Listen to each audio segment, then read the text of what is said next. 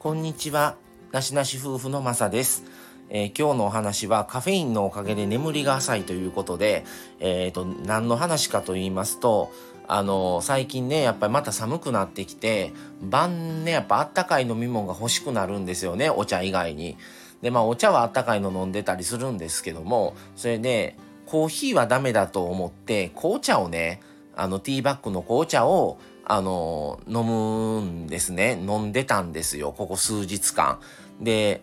それと結びつかなかったんですけどあの眠りが浅くなって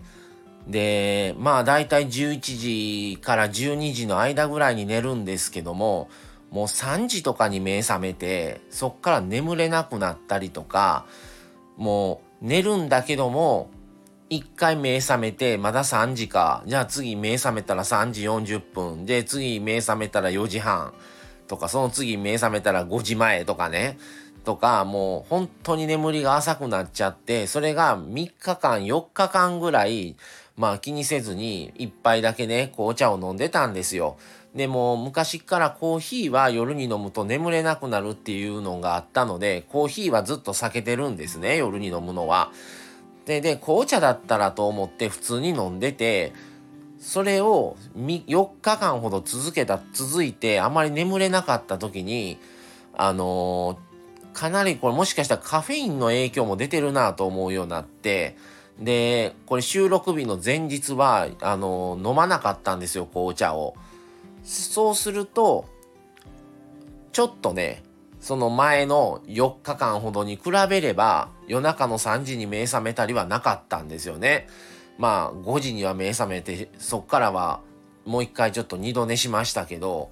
あのー、それでも眠りはまだその前の4日間ほどに比べればあの全然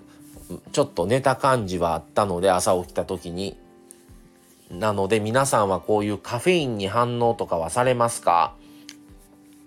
コーヒーは本当にダメで、あの、ホットコーヒーでも空腹で飲んじゃうと、あの、お腹下したりとかもしやすいんですね。で、やっぱりコーヒーも飲むときは食べ物と一緒とか、ご飯を食べた後で飲んだりとか、あの、空腹の空っぽ状態の胃にコーヒーをあんまり入れないようにはしてるんですよ。で、紅茶はそれに比べれば僕は割と紅茶の方が体には合うなと思ってて紅茶はねあまり気にしなかったりしてたんですよ。でまあコーヒーは1日何杯以上は飲まないようにしたりとかっていうことを結構やってるんですけど紅茶はあまりそこまで考えてなくってそれまあ普通に夜冷えるしちょっとあったかいのでも飲もうかなという軽い気持ちでね飲んでたんですよ。それで眠れへん。で次の日もまたそんな感じで眠りが浅いっていうのが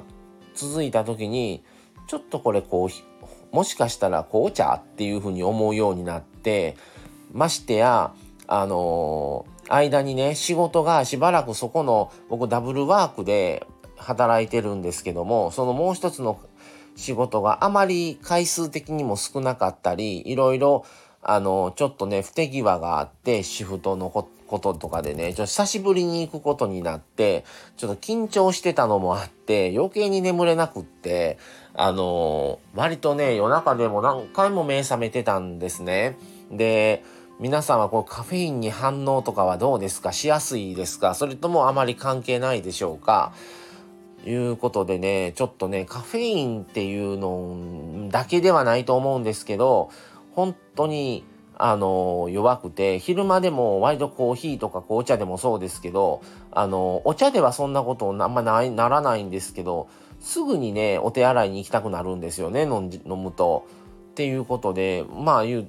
そういうのがねちょっとあったり夜もねとかそういうのに睡眠に脅かされたり好きなんですけどねすごい体質的にあの反応過剰反応してしまうなみたいなところがすごいあるんです。で皆さんもあのそういうのはありますか？またよかったらコメントなど言っていただけたらと思います。はいということで今日はカフェインのおかげで眠りが浅いっていうお話をちょっとしてみました。だから本当に夜に関しては飲み方とか飲む時間とかは相当考えて飲まんとあかんなと思いました。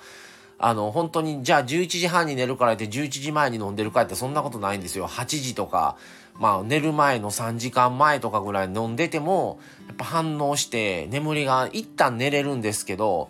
本当に2時半とか3時とかに目覚めちゃうんですよね。